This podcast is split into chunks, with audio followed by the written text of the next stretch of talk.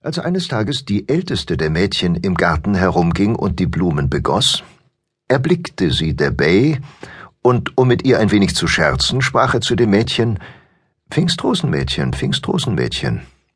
Deine Pfingstrosen weißt du zu begießen, du weißt aber nicht, wie viele Blätter sie haben. Das Mädchen wusste ihm nicht zu antworten, schämte sich und lief aus dem Garten. Als dann später das mittlere Mädchen in den Garten ging und ihre Rosen begoss, sagte ihr der Bay dasselbe, und da auch sie sich wie ihre ältere Schwester schämte, lief sie ebenfalls davon.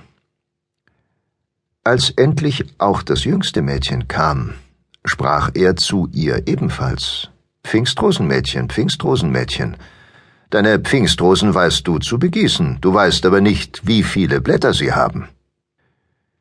Da die Kleinen immer naseweißer sind, antwortete sie ihm, Mein Bey, mein Bey, in deiner Hand hast du eine Feder, in deinem Gürtel ein Tintenfass, weißt du aber, wie viele Sterne am Himmel sind? Da der Jüngling darauf nicht zu antworten wusste, so schämte er sich und nahm sich vor, es ihr heimzuzahlen.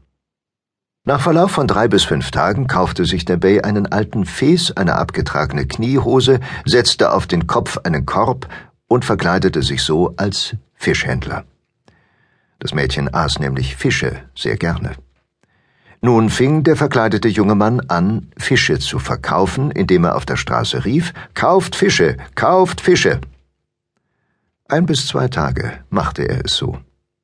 Am dritten Tage rief ihn das Mädchen und fragte Wie teuer verkaufst du die Fische? Er antwortete Für Geld verkaufe ich keine Fische. Also wofür? fragte das Mädchen. Der Bay antwortete Für einen Kuss gebe ich dir ein Kilo. Das Mädchen dachte sinnend nach, und da sie meinte, dass es ohnehin niemand sieht, gab sie dem Jüngling einen Kuss und bekam dafür ein Kilo Fische. Der Bay freute sich und ging nach Hause. Er zog wieder seine früheren Kleider an und wartete, bis das Mädchen wieder in den Garten ging. Doch ziehen wir die Sache nicht in die Länge. Als das älteste und mittlere Mädchen wieder in den Garten gingen, sprach sie der Bay wieder so an, worauf sie davonliefen. Die Reihe kam nun an die jüngste. Als das jüngste Mädchen hinausging, sprach der junge Mann Pfingstrosenmädchen, Pfingstrosenmädchen, deine Pfingstrosen weißt du zu begießen, du weißt aber nicht, wie viel Blätter sie haben.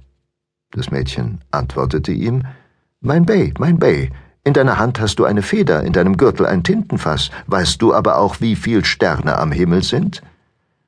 Darauf hub der Bey an, Weißt du aber, ob man für einen Kuss ein Kilo Fische kaufen kann?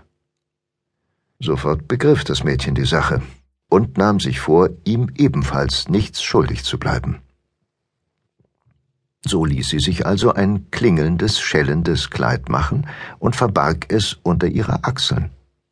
Eines Tages wartete sie heimlich, bis man das Tor des Bay öffnete, und als dies geschah, huschte sie, ohne dass es jemand wahrgenommen hätte, ins Haus und ging in den Stall, wo sie sich verbarg.